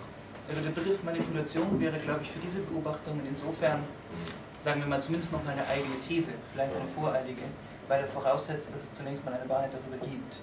Und ich glaube, auf der Ebene, auf der man davon berichtet, davon erzählt, was jetzt ist, wie die Situation jetzt ist oder was gerade geschehen ist, darf man nicht von vornherein voraussetzen, eigentlich ist es so und jetzt schauen wir, wie alle Medien in der Tat verzerren, sondern muss vielmehr schauen, wie mit zwischen allen diesen Verzerrungen überhaupt erst der Gegenstand hergestellt Ich wird. meine, manche Medien arbeiten das ja auch mit ein und sagen auch, wir wissen nicht mehr, wir sind nicht weiter rangekommen und das ist ja manchmal auch ein Thema. Ist das im Comic auch so? Gibt es das auch, dass da gesagt wird? Ralf? Gerade zu, so? gerade zu äh, 9-11, also kann man ja auch sehen, es gibt verschiedene äh, Stufen, wie sich Comics damit auseinandergesetzt äh, haben. Am Anfang war erstmal diese Ohnmacht vorhanden, mhm. die sich in einigen Comics gezeigt hat. Äh, dann ging das Ganze zu Rachegedanken, also wir müssen jetzt Afghanistan blatt machen. Da wurde dann so richtig aufgeheizt. Der nächste Schritt war, dass man sich dann erstmal besonnen hat, was ist da eigentlich gelaufen? Sind wir vielleicht sogar selber daran schuld, weil wir Afghanistan stark gemacht haben, weil wir die Taliban aufgebaut, also mit Waffen versorgt haben. Man sieht da schon so gewisse Entwicklungsstufen, aber generell ist es so, dass äh, Comics äh, genauso wie Zeitungen oder Fernsehfilme einfach auch äh, soziale Zeitkommunikation äh, ähm, fördern. Also es findet äh, Kommunikation auch über Comics statt. Das geht auf der einen Seite von der Agenda-Setting, das heißt, dass gewisse Themen äh, auf die Tagesordnung kommen, dass die verbreitet werden, bis hin zu Opinion Leadership, das heißt, dass natürlich auch ganz gezielt äh, gewisse Meinungen verbreitet werden. Aber es gibt dann auch wieder Gegenmeinungen. Äh, man sollte das jetzt nicht irgendwie so festmachen, pro oder contra, sondern auch bei den Comics gibt es natürlich die unterschiedlichsten äh, Meinungsströmungen, die dort äh, äh, kommuniziert werden, die dort verbreitet werden. Äh, wichtig ist, denke ich, dass man das aber mal feststellt und dass bei den Medienbetrachtungen ganz allgemein man die Comics nicht unter den Tisch fallen lässt, sondern dass man sagt, da passiert ja auch sehr viel. Die müssen wir dann auf jeden Fall mit reinnehmen, wenn wir solche Analysen machen, wie zum Beispiel zum 11. September, was ist denn da über die Medien gelaufen? Es ist auch immer die Frage natürlich, wie wirksam sind Comics. Bei uns in Deutschland sind sie relativ unwirksam, aber wenn man jetzt diese Marvel-Publikation nimmt in den USA, ist das ein ganz anderes Kaliber. Also da gibt es dann schon auch wirklich ein Publikum, was daraus seine Informationen holt. Und äh, das ist, ist bei uns in Deutschland etwas anders. Darf ich mich da ja, ganz bitte. kurz mal einklinken, weil, weil sich das so an diesem Spider-Man-Comic aufhängt. Äh, Gerade Marvel hat ja mit mehreren äh, Projekten dann auf 9-11 reagiert. Das Spider-Man-Heft war das erste und das war eigentlich so eine Art Betroffenheit und Trauerarbeit letztendlich. War, war das wirklich Arbeit, das habe ich eben auch gefragt. Trauer. Oder war man, war man wirklich betroffen? War da, war da wirklich der Impact? Hat er, hat er sich da nicht wirklich der Impact war ziemlich groß. niedergeschlagen? Das glaube ich schon. Der war extrem das war, groß. Das war echt und authentisch, ne? Das ist authentisch. Würde ich zum gewissen Grad.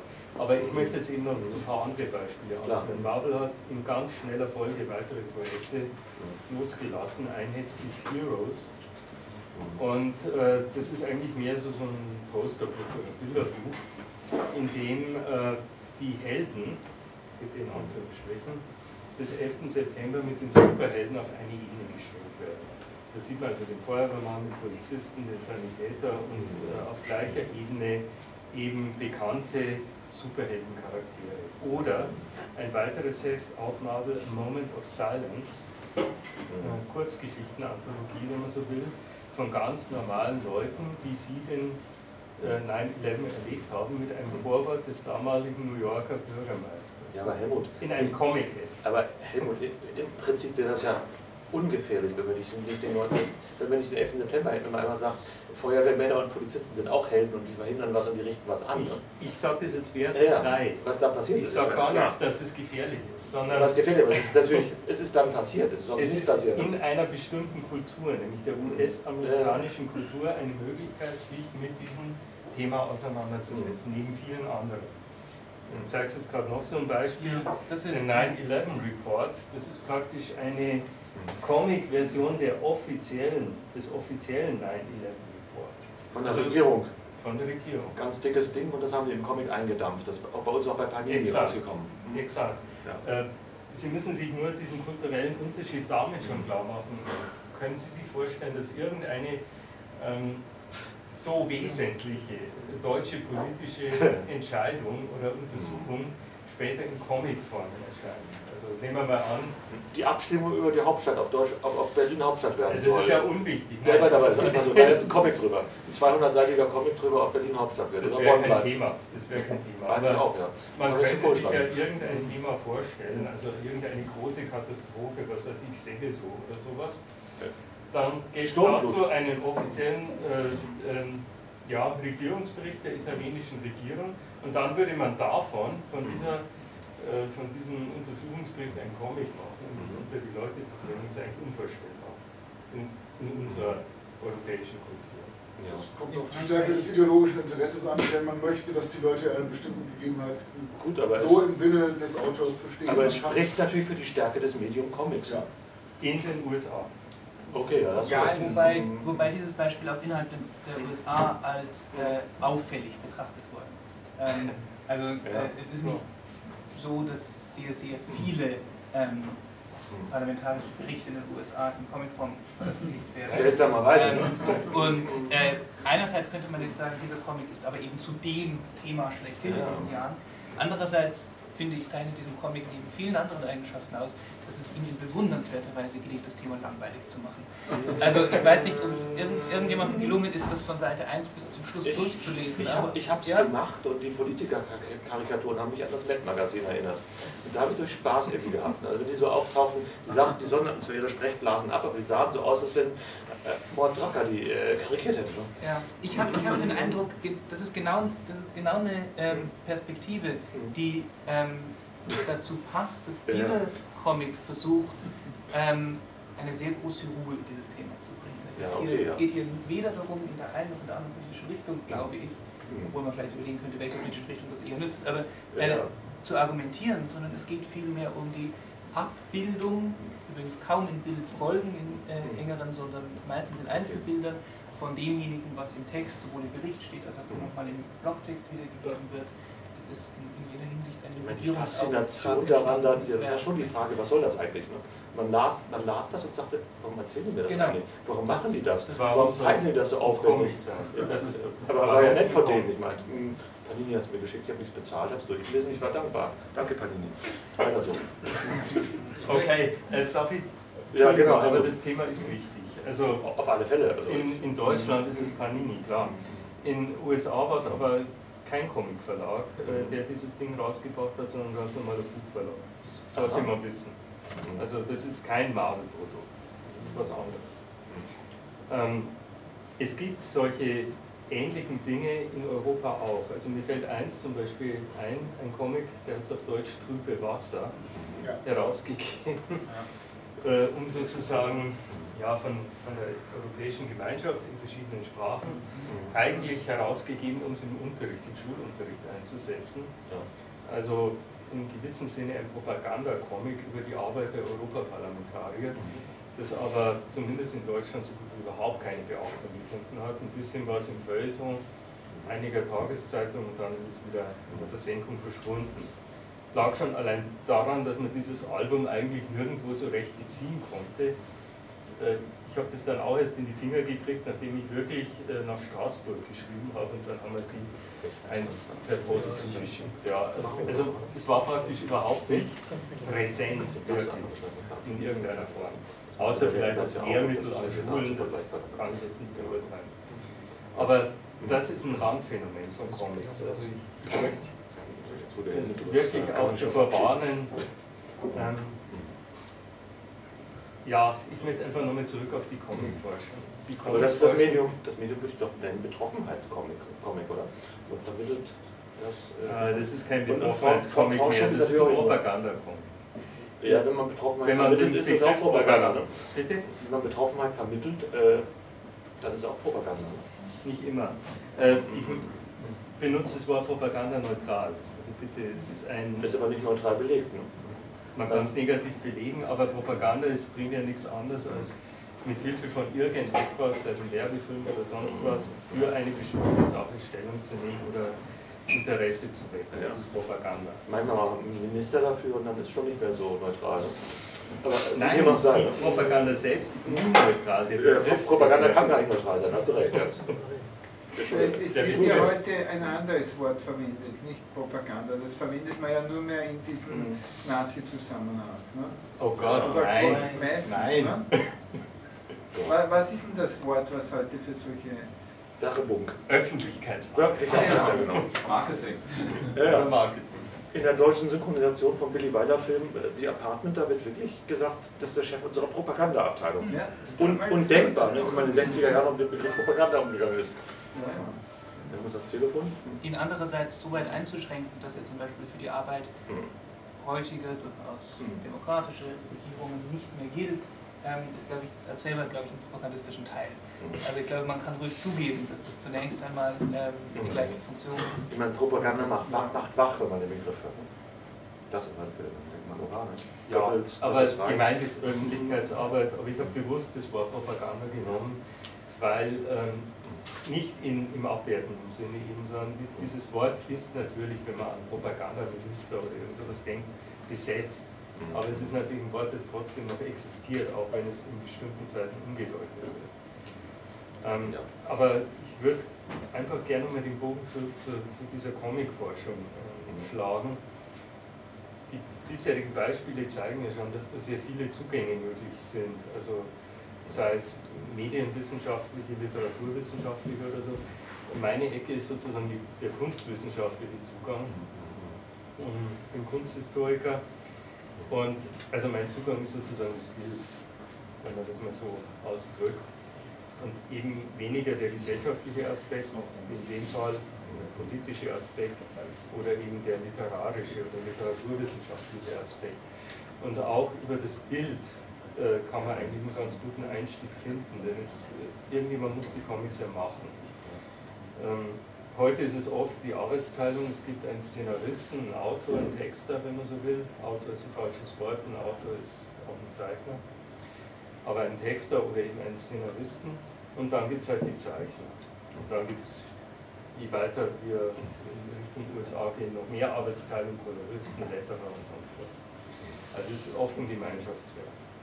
Aber das, was das Ganze optisch in der Erscheinung prägt, ist der Zeichner. Und da ist es natürlich historisch für mich, für mich besonders interessant, auch immer solche Biografien zu rekonstruieren. Was haben denn diese Leute sonst noch gemacht? Warum haben sie das gemacht? War das deren Anliegen oder war es eine Auftragsarbeit? Haben sie das gemacht, um ihren Lebensunterhalt zu sichern? Oder sind sie sozusagen Comiczeichner aus Leidenschaft?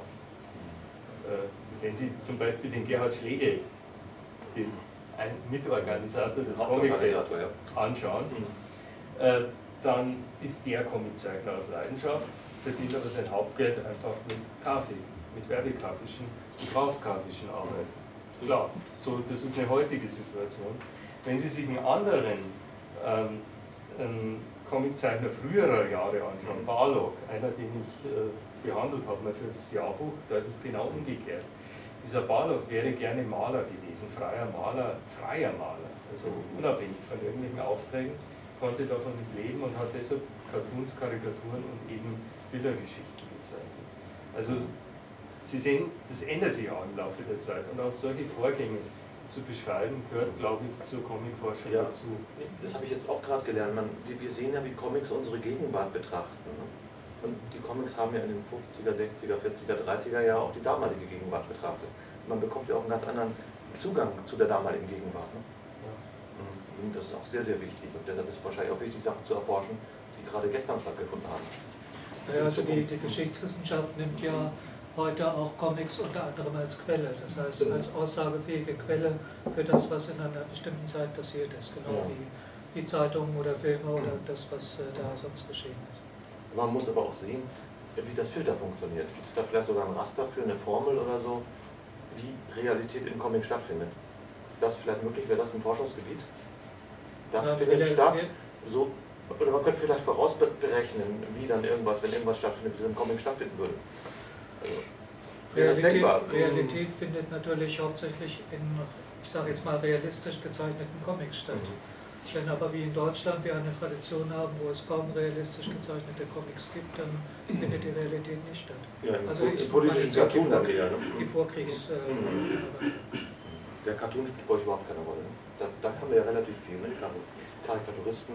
Das könnte man eigentlich auch auf, aufbereiten. Ne? Aber das würde bei euch in die Schublade überhaupt nicht passen. Ne? Gar nicht, ne? Ähm, Widerspruch. Widerspruch. Es gibt äh, tatsächlich Cartoonisten oder Karikaturisten in Deutschland, die durchaus auch Comics gemacht haben. Ludwig Poth, also nur ein Beispiel. Und da findet Realität statt, auch wenn er nicht realistisch gezeichnet hat. doch. Das ist nicht realistisch, das ist ein humoristischer Zeichenstil. Ganz eindeutig. Aber ein humoristisch karikierender Zeichenstil. Wollen wir uns jetzt streiten? Nee, ist nicht wert. Das ist die ganze Zeit nicht wert. Es geht um das Argument. In der Öffentlichkeit. Ne? Und der hat aber wirklich äh, sogar, wenn man so will, äh, richtig dicke Comic-Romane, gefährliches Wort, äh, geschrieben, 50 Jahre Überfluss zum Beispiel, eins seiner letzten Werke, das aber kaum jemand als Comic wahrgenommen hat, das aber genau die Kriterien erfüllt. Das ist eigentlich ein Sprechblase. Also da kommen wir wieder dazu, ein Cartoon, eine Sprechblase, ein Bild abgeschlossen, es kommt kein zweites Bild. Kein Comic, oder? Nein, es, es Das ist eben nicht richtig an, was er gesagt hat. Ja, trotzdem ist das, Äh, aber es ist kein, ein Cartoon ist kein Comic, oder? Er, er redet ja jetzt von Brot als Comiczeichner. Egal, aber ne, die Frage war jetzt einfach, ein Cartoon ist kein Comic, oder? Das ist richtig. Aber er kann viele Strukturen haben, die Mhm. auch in der Comicforschung betrachtet werden. Und insofern kann ein Comicforscher darüber Mhm. sehr wohl auch ein Projekt machen, das das mit betrachtet, genauso wie ein Literaturwissenschaftler oder ein Kunstwissenschaftler, die so ein Comic sagen. Aber ein Cartoon würde bei euch nicht stattfinden. Also da würde Eckert sagen, nee, lasst mich in Ruhe damit. Cartoon, weg. Doch, ich würde sagen, da gibt es produktive, da gibt's produktive Grenzbereiche. Mir ist jetzt über Ludwig Boden noch ein anderer Name eingefallen, nämlich Kurt Halbritter. Ja. Ich bin von Kurt Halbritter den Band Mein Kampf. Da werden Szenen aus der Nazizeit mit nicht kont kontinuierlichen Protagonisten gezeigt. Das sind eigentlich lauter Einzelcartoons. Mhm. Ähm, äh, auch glaube ich ohne Sprechblasen. Die würde ich aber in Summe vom Lesegefühl her als Comic bezeichnen, weil sie verklammert sind durch so äh, kapiteleinleitende Ja. Szenen, wo man eine Stammtischrunde sieht, die das erinnert. Und die, die besteht aus kontinuierlichen Personen. Und die geht so ein bisschen auf die jeweils letzte Szene ein. Und im weiteren Begriff, also wenn man sagt, die letzten Tage der Menschheit von Karl Kraus sind ein Drama, dann ist mein Kampf von Halbritter allemal ein Comic. Es gab auch äh, besonders äh, in den 30er Jahren auf den Rückseiten der illustrierten äh, Witzseiten, wo jetzt nicht nur ganz locker verschiedene Witze abgebildet wurden, sondern wo ein Zeichner ein Thema behandelte. Und in gewisser Weise ist das natürlich dann auch ein, ein Zusammenhang, in dem dann Also gearbeitet wird. da wärst du gerade noch gnädig, gnädig, oder? Das würdest fast Nein, als Comic durchgehen nein, das würde ich nicht als Comic durchgehen lassen. Mhm. Ich würde es aber durchgehen lassen als, als Thema etwas, was dem, was dem Comic schon nahe ist. Als Thema fürs, für, für euer Buch schon. Ja, aber- genau wie, wie mein Kampf, also von, von Mhm. Weil man sich, wir haben in vielen Diskussionen schon gemerkt, ich glaube, letztlich muss man sich gar nicht groß darauf einigen, was ein Comic ist, denn ich denke, wenn man zehn Literaturwissenschaftler Ja. fragt, was Literatur ist, dann kommen Man zehn auch, verschiedene aber man muss das Genre ja definieren, um Es ist- darüber ja, berichten zu können. Es ist aber auch so eine Art von Mhm. Zuschreibung. Also wenn ich sich neun sagen, von zehn Leuten instinktiv einig sind, kann man einen Comic bezeichnen. Eckert sagt, man muss seine Maschine erreichen. Schönen Dank, dass Sie bei uns auf der Couch waren. Der hat auch noch einen Drehtermin in. Wo, wo musst du noch? Oh Gott, Ja. aber mein Agent weiß es nicht. Ja, Auf alle Fälle. Habe fällt mir auch schon weg, ja. Gut, der hat die finanziellen Konditionen auch. Also schönen Abend. War schön, dass du es möglich gemacht hast. Also, super Arbeit. Weiter so, ich würde in zwei Jahren gerne wieder zum selben Zeitpunkt, kommt in zwei Jahren alle wieder und bringt eure Freunde mit. In, in zwei Jahren machen wir hier wieder diesen, diesen Themenkomplex Comic-Forschung. Ja, genau. Bis weiter. Ja, Mensch. Hm, Wo waren wir jetzt?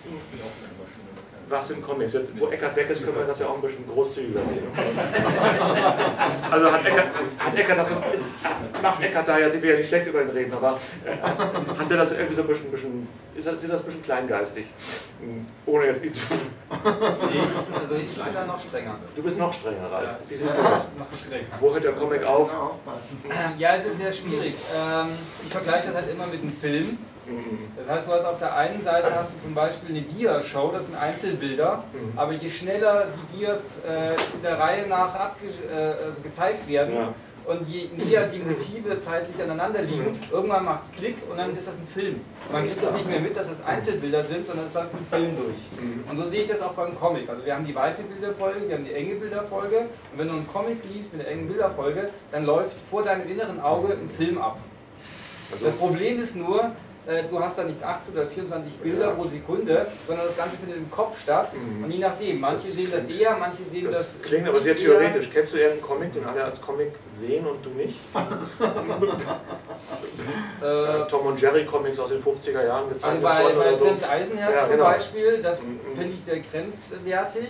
Äh, da fehlt mir oft die sehr enge Bilderfolge. Das sind dann so einzelne äh, Szenen, Ja. die aber nicht zusammenschmelzen zu einem Film. Also das finde ich zum Beispiel Bei dir nicht, aber bei mir schmelzen die schon zusammen. Also Splashpage. Ich sag ja, das ist das, das Problem dabei ist, die dass das im, im Kopf. ne? individuell was bei einem stattfindet. stattfindet. Ja, ja. ne? Du Das bist ist ja da halt einfach weiter wie ich vielleicht. Das ist sehr nett von dir, dass du das sagst, aber wahrscheinlich das- nach zwei Bier äh, Ja, schmelzt du noch mehr zusammen. Noch mehr für den Mann. Willst du wahrscheinlich noch mehr zusammen. Auf alle Fälle auch, Das- auch das eure ganze Aussage, Ja, ja, das- das ist halt irgendwas das zusammen Problem. Das macht den Reiz der Runde ja, auch aus. Das ist, nee, ganz toll. Man kann halt kein Lineal anliegen und dann sagen, das ist ein Comic oder ja, nicht. Ja, aber, aber trotzdem. Aber es ist lustig, dass man auch in, in dem, im, im, Bereich, wo das allgemein definiert und ist und klar ist, dass man trotzdem da vielleicht noch sagen kann, das bitte raus aus dem Kanon. Ne? Ich glaube, das ist unbedingt notwendig, nachdem es vorhin schon gesagt hat. Wo gibt es eine Wissenschaft, die, äh, bei der als erstes Konsens darüber herrscht, was der Gegenstand der Wissenschaft ist? Fragen Sie mal einen Physiker, was, also einen Naturwissenschaftler, was Natur ist. Ich denke, Wissenschaft ist klar umrissen. Ähm, Wissenschaft schon. Also Aber Mathematik ist klar, oder? Oder was ist nicht klar? Was ist eigentlich klar? Hm. hm. Also, also schon bei Mathematik. Ballett ist klar die, die zwölfte Kunst, äh, die, die fünfte oder so.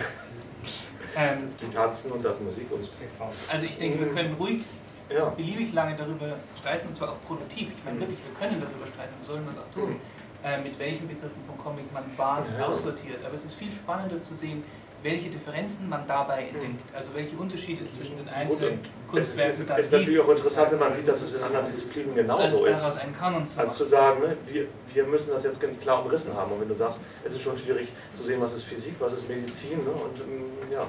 Also mein Problem mit deiner Definition ist zum Beispiel, um einfach zu zeigen, dass es endlos weitergehen kann, ähm, dass ich auch ohne weiteres einen Roman lesen und dabei einen Film im Kopf was, was ist ein Roman? Insofern hm glaube ich, ist das nochmal eine andere Beobachtung als die Frage, wie eng die Bilder beieinander sind. Die beiden Beobachtungen hängen gerade für Comics eng zusammen. Aber für einen Roman ist wichtig, dass keine Bilder drin sind, oder? Definieren. Nein, auch nicht.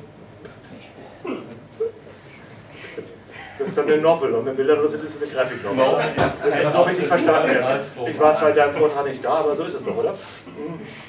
Nein, äh, Heiner. Ja, bitte. Ist, äh, ich glaube, bitte um Aufklärung. Wir sind einfach schon zu sehr bei den Schubladen jetzt. Ja, das Natürlich ja. kann man mhm. solche Kategorien aufstellen, mhm. aber das Tolle an der Kunst ist, dass viele Künstler, und vor allem die guten Künstler, mhm. seien es nun Literaten oder bildende ja. Künstler oder sonst was, äh, sich an diese Schubläden nicht halten. Mhm.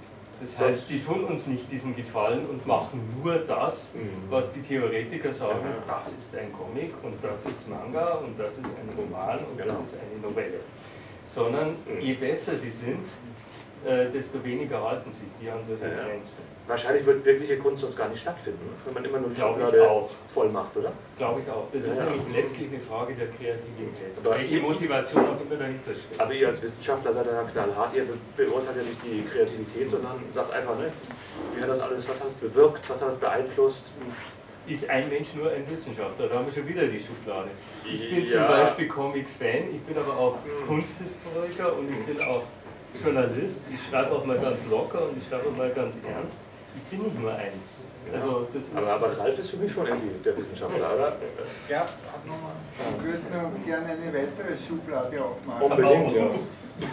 Wenn wir schon dabei sind. Und zwar gibt es ja die Schublade, dass man so, so ähm, äh, eine Riege von Comicforschern hält für Eggheads, die irgendwie sinnlose Dinge endlos diskutieren. Mir fällt ja dieses Parks-Bild ein, wo da äh, ganz ihre Typen dann komische Bärte da über irgendwas reden. Ne?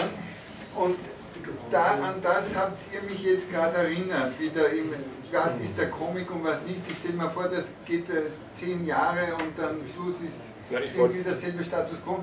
Aber ich möchte auch positiv anmerken, bisher hat mich die Comic-Forschungsgesellschaft nicht an diese Schublade erinnert. Ja, ich wollte einfach nur anmerken oder wollte nur herausarbeiten, dass da diskutiert wird drüber. Ne? Ja. Aber der Unterschied auch ist ja als also, Forschungsobjekt. Dieser wirrbärtige und meistens dickhorn bebrillte Wissenschaftler bei Marx, das ist ja also eine Karikatur der Weltfremdheit, des Elfenbeinturms und der völligen Abgewandtheit von dem, was wirklich abgeht. Während wir eigentlich in aller Bescheidenheit mitten in dem Diskurs von Norm und Abweichung drinstehen, auf dem alle Kultur- und Geistesgeschichte immer besteht.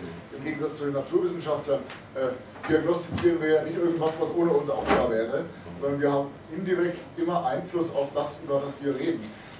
Ja, jeder Folgeautor orientiert sich, ob es zugibt oder nicht. Irgendwas ihm orientiert sich an dem, was er schon mal über Romane gelesen hat, an Rezensionen oder an, äh, an Aufsätzen und so weiter. Und so ist der Einfluss zwar nicht messbar, aber er ist immer da. Das ist wie bei Heisenberg und der Unschärferelation. Wir können die Literatur angucken, ohne sie ein bisschen zu verändern. Ja. Aber gerade diese Grundsatzfrage ist ja schon sehr oft diskutiert worden und es ist eigentlich da gibt es eben verschiedene Ansätze, der eine sieht so und der andere so. Und man kommt ja dann einfach leicht in das rein, dass das dann halt äh, sehr lang, äh, dass, da eben, dass das eben dann nicht so einen praktischen Wert hat oder so. Ne? Aber bis jetzt äh, habe ich das ja gesehen, was die Comicforschung macht, so, dass eben da eben Dinge ans Tageslicht kommen, die man vorher nicht gewusst hat. Und das finde ich einen sehr konstruktiven Ansatz. Ja, wie gesagt, es ist mir auch irrsinnig wichtig, dass wir hier darüber reden und das auch darstellen, also was da stattfindet. Also ich, für mich ist das Jahrbuch jedes Mal so ein Aha-Erlebnis, was man da alles liest und mitkriegt und was stattgefunden hat, sei es im 13. Jahrhundert aber, oder auch gestern. Ne? Und das ist eine ganz, ganz tolle Sache, die er macht und das ist fast schon ein super Schlusswort. Deshalb würde ich einfach mal klatschen.